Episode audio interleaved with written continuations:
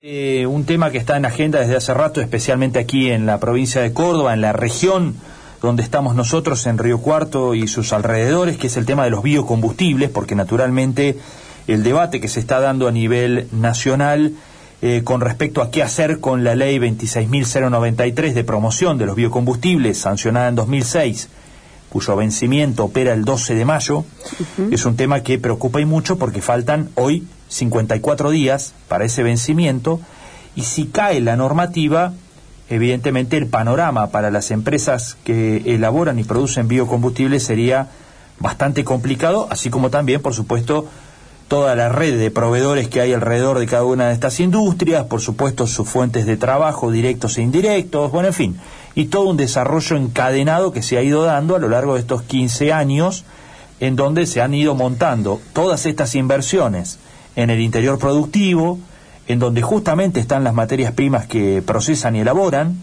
¿eh? en el caso de aquí de Río Cuarto, de Alejandro Roca, de Villa María, eh, es el caso del maíz, donde es eminentemente una zona maicera, y que en vez de exportarse el maíz, bueno, se lo convierte en alcohol que después termina, entre otras muchas otras cuestiones, ¿sí? una parte es alcohol, que termina en los surtidores cortando los combustibles fósiles. Bueno, vamos a hablar de toda esta cuestión y también vamos a hablar, ¿sabe de qué? ¿De qué? De algo que ocurrió ayer en la Universidad Nacional de Río Cuarto que llamó la atención a más de uno, en el Consejo Superior, en donde uno de los consejeros, bueno, planteó que no estaba de acuerdo con la adhesión de la Universidad Nacional de Río Cuarto a la solicitada de la semana pasada que sacó el gobierno de la provincia de Córdoba pidiendo la prórroga de la ley 26.093 una solicitada, recuerdan ustedes, 45 entidades e instituciones adhiriendo, entre ellas la Universidad Nacional de Río Cuarto con su Facultad de Agronomía y Veterinaria. Bueno, ayer un consejero en el Consejo Superior dijo por qué adhirió, cuáles son los fundamentos científicos y expresó allí una serie de este, argumentos en contra de los biocombustibles. Y lo que más llamó la atención es que además esa persona el consejero es integrante eh, de las filas de Federación Agraria, de una entidad del campo, ¿no? y especialmente de Federación Agraria habría que remarcarlo, no de cualquier entidad del campo, bueno, que planteó esta cuestión como este, una, una decisión de la universidad que iría en contra de ciertos intereses que la universidad debería defender. Bueno, eh, Fernando Vilela es un especialista en todas estas cuestiones, es eh, director del Departamento eh, de Bioeconomía de la Facultad de Agronomía de la Universidad de Buenos Aires, eh, fue decano de la Facultad de Agronomía de la Universidad de Buenos Aires y es una voz especializada en lo que es bioeconomía en la República Argentina. Bueno, ya está en comunicación con nosotros y lo saludamos. Fernando, ¿cómo le va? Buen día. ¿Qué tal? Buen día, Fernando, Gonzalo. Bueno, muchas gracias por, por, convocarme. Bueno, no, gracias por atendernos y por estos minutos. Bueno, primero, eh, ¿cómo ve el tema nacional, el grande, el de la ley de los biocombustibles que decíamos, contábamos, faltan 54 días para que se venza? ¿Cómo está viendo esa discusión? Bueno, este eh, hagamos un marco más general, digamos. Estamos en un año electoral y en los años electorales aquellos que financian campañas tienen algún poder de lobby mayor que los que no lo hacen, ¿no es cierto? Entonces, sectores concentrados como puede ser el de, el de los hidrocarburos, eh, eh, tienen una, una capacidad de presión diferente que, que otros, como el caso específico de los biocombustibles, donde este, lo que está eh, los intereses que tienen que ver es, de un conjunto importante de productores eh, agrícolas que lo que hacen es un producto que es amigable con el ambiente.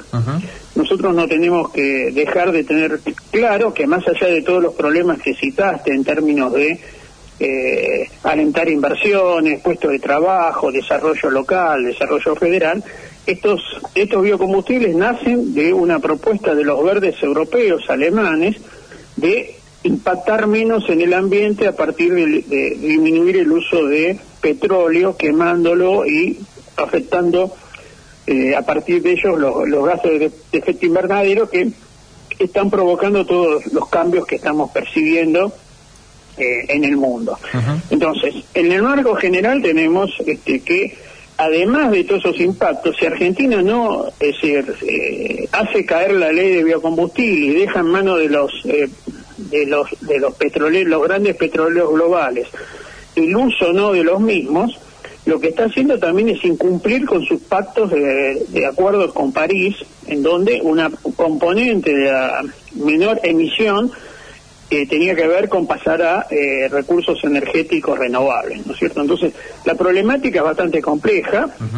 Eh, verdaderamente, hace 15 años se aprobó esa ley por iniciativa de en aquel entonces presidente Kirchner y su jefe de gabinete, el actual presidente Aníbal Fernández, que reunió unas mayorías este, muy importantes de todos los sectores de las grandes mayorías nacionales y que a lo largo de estos años fue constituida casi como una política de Estado, donde ha habido retoques, pero esos retoques han sido para aumentar la, cuota de corte.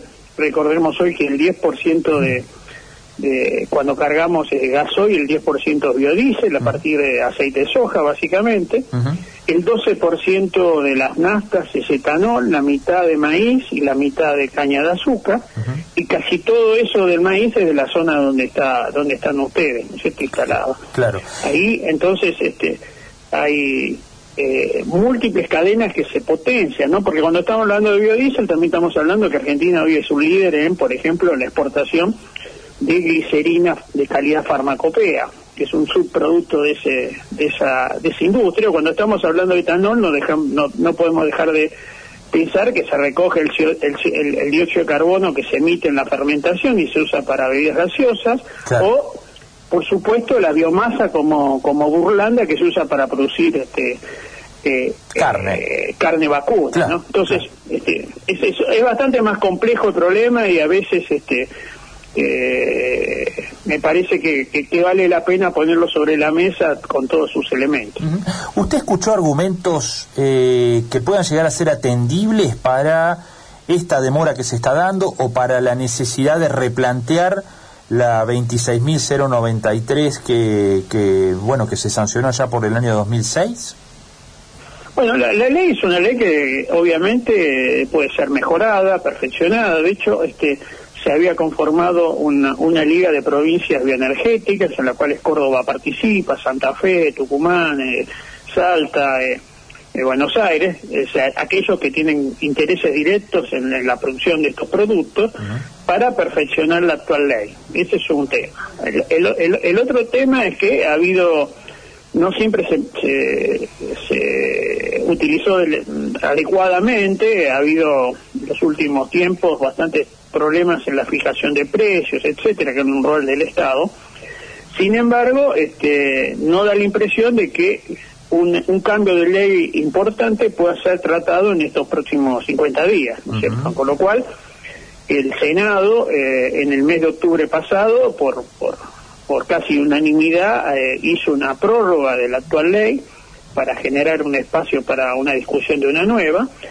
La Cámara de Diputados lo iba a tratar en su última sesión ordinaria y ha pedido el presidente de la Cámara, Sergio Massa, con el compromiso de que iba a pasar a, ser tratado en extraordinarias, este, lo sacó del, lo sacó de, de, la sesión, ¿no es cierto? Bueno, eso no ocurrió. Ahora parece ser que hay otro proyecto de ley del Ejecutivo, casi podríamos decir, escrito por las compañías petroleras internacionales, porque está a la medida de ellos lo, lo, lo, que va surgiendo de lo poco que se conoce. Por lo cual, este, realmente eh, estar enfrentados ahora 50 días sin una prórroga este, es verdaderamente inexplicable, ¿no? Eh, no, no, no, incomprensible y lo que lo que ustedes decían recién de ese consejero de la de la de la universidad que, que que cuestionó esta cuestión, verdaderamente no sé en qué bibliografía se está basando, porque todo lo que existe, datos reales, no opiniones, marcan que, por ejemplo, el caso del etanol, el INTA lo ha medido, el impacto ambiental que tiene es este, extremadamente más bajo que la utilización de eh, productos a base de petróleo. Esto está medido, es, está medido y reconocido en los estándares. Con lo cual, este, Tampoco tiene sentido algunos argumentos que dicen que este, han hecho que los biocombustibles que aumentaran eh, los combustibles que todos los días vemos que en el surtidor cambia el precio, cuando se hace la cuenta desde que se creó la ley hasta diciembre pasado, el etanol creció 28% menos en términos reales que el precio de la nafta. Cuando dice que puede incidir en el tema de, del, precio, del, valor de los alimentos, del maíz total que cosecha la Argentina, se utiliza para hacer biocombustible solo el 3%. Y dos terceras partes eh, del maíz que producimos, vergonzosamente, en vez de agregarle valor, lo exportamos como grano. Claro, para que otro le agregue valor en algún lado del mundo. Para que otro le agregue valor y produzca, junto con la harina de soja que también exportamos, produzcan las proteínas animales que el mundo está consumiendo. Entonces, la verdad que no se no se encuentra sentido desde el lado eh, social, desde el lado económico, desde el lado ambiental, desde la agregación de valor en territorio, todos discursos que cuando parece ser llega el momento de consolidarlos con normativas, bueno, alguien tiene más capacidad de presión y sale. Claro, eh, ya que mencionó esto que yo le mencionaba al principio de, de lo que ocurrió en el Consejo Superior aquí en la universidad, eh, um, se expresó que se encubre detrás de todo esto, dice, se encubre eh, una importante producción científica que cuestiona la sustentabilidad de este tipo de energías debido a que ponen en duda que produzcan energía y en todo caso solo reducen energía fósil, a la vez de emitir más gases de efecto invernadero que los combustibles que reemplazan, resultando, dice, al fin un procedimiento vano que no contribuye a reducir la degradación ambiental, pero sí incrementa la concentración económica de los grupos concentrados. Resulta raro esto, ¿no? Especialmente. digamos, los grupos concentrados son los grupos petroleros, que están financiando las campañas justamente que esta persona seguramente no tiene, digamos, acceso al eh, a, la gran bibliografía que en el mundo existe. Yo le recomendaría que antes de decir semejantes cosas se, se, informe adecuadamente y no compre discursos ideológicos este, sustentados en, en, pseudo en pseudociencia que lo único que hace es justamente defender a los sectores concentrados. Claro. Sí, termina siendo un sector más concentrado existe que el petróleo a nivel global. Claro. ¿Cuántas cuántas empresas multinacionales eh, que existen en, términos del petróleo? ¿Cuántas existen en la Argentina? Claro. ¿Cuánto es este eh, cuáles son los sectores que hoy están sacando ventaja del Estado, además de este? Esta semana se acaba de, se acaba de conocer que la nueva reformulación de, ganancias, otro sector en año electoral este que sale beneficiado, que le redujeron las ganancias a las empresas del juego en la Argentina. Mm, Entonces, la verdad es que este, a veces entre, entre el discurso y, la, y los hechos reales hay una distancia muy grande y lamento que gente que se supone que en la universidad tiene que, que, fundar sus opiniones en información verificada y consensuada, este, eh, se maneje como si fuese un desinformado de la calle solo basado en ideología. Claro. Ingeniero Vilela Fernanda lo saluda, buen día. Quería preguntarle cómo, cómo se posiciona Argentina a nivel internacional con esto que usted decía al principio de incumplir muchos pactos ambientales en los que Argentina está inmersa y ha acordado. Eh, esto puede traer, no sé, sanciones eh, a nivel internacional o puede bloquear productos que salgan sin cumplir con medidas ambientales. Cada vez más este cada vez más el mundo está exigiendo contrapartidas ambientales para abrir el comercio no es cierto el que lidera esa esa tendencia es, Europa pero eso está llegando a, múltiples otros actores cierto si en el futuro nosotros no tenemos justamente certificaciones ambientales avaladas por protocolos de trazabilidad etcétera va a ser muy difícil acceder a mercados ¿no es cierto entonces eh, la estas cuestiones son cada vez más centrales, ¿no es cierto? Eh, yo, eh, eh, ustedes mencionaban que, fui, que fui estuve en la, estoy en la Facultad de Agronomía, como decano, creé la única carrera de grado de la UBA en ciencias ambientales. O sea, no es un tema que que no conozca ni que ni que me revale, ¿no es cierto? lo pongo en el centro de acción. Fue una propuesta mía y fui su primer director de la carrera de ciencias ambientales. Con lo cual, todo lo que hace el ambiente es un tema sustantivo y estoy hablando de hace 20 años atrás. Entonces, estas cuestiones eh, me parece que merecen una reflexión seria, basada, como dije, en, evidencia científica, en datos, este, yo le recomendaría a la gente que vea los, los análisis que hizo el INTA respecto de eh, el, el, alcohol producido en la provincia de Córdoba a base de maíz. Ahí está perfectamente documentada y reconocido por los organismos más fuertes este, europeos eh, de estos protocolos. Entonces, este, no hay, no hay digamos, este, no, no resiste ningún análisis este, serio fundado en evidencia. Sí hay este, intereses que están en juego, ¿no? Claramente. Está bien. Bueno, eh, por último, ¿qué perdería eh, si se cae finalmente la ley la República Argentina? Y pase, eh, una, una prueba más de la poca seriedad con que se manejan las cosas, ¿no es cierto? Ha, habido inversiones importantes, esas inversiones estuvieron sustentadas en, en, en normativa, una normativa que responde a los intereses de la Argentina y del mundo en términos de ambientales. Eh, hay gente que va a perder su trabajo, este, pero además este, muchos van a perder las ganas de invertir en este o cualquier otro sector en la Argentina si cada momento este, estamos cambiando los fundamentos los cuales este, se, se, se basan esas inversiones. Este, es, un, es un tema complejo que este, requiere un análisis de mediano y largo plazo, ¿no? Yo, yo a todo esto lo llamo la vaca viva, ¿no? En contrafigura con la vaca muerta, ¿no? O sea, la vaca viva, que es la fotosíntesis actual, la producción, la agregación de valor en territorio, etcétera, requiere inversiones que deberían darse el mismo marco de ventaja que se le da a vaca muerta, que responde a una energía del pasado, una tecnología del pasado, que el mundo está abandonando rápidamente. Bueno, cuando habló de Vaca Viva, que fue uno de los precursores en ese término, algunos dijeron, bueno, tal vez no hay que contraponer a Vaca Muerta con Vaca Viva, hay que complementarlas y demás. Acá parecen que están enfrentadas en este punto de la normativa, ¿no?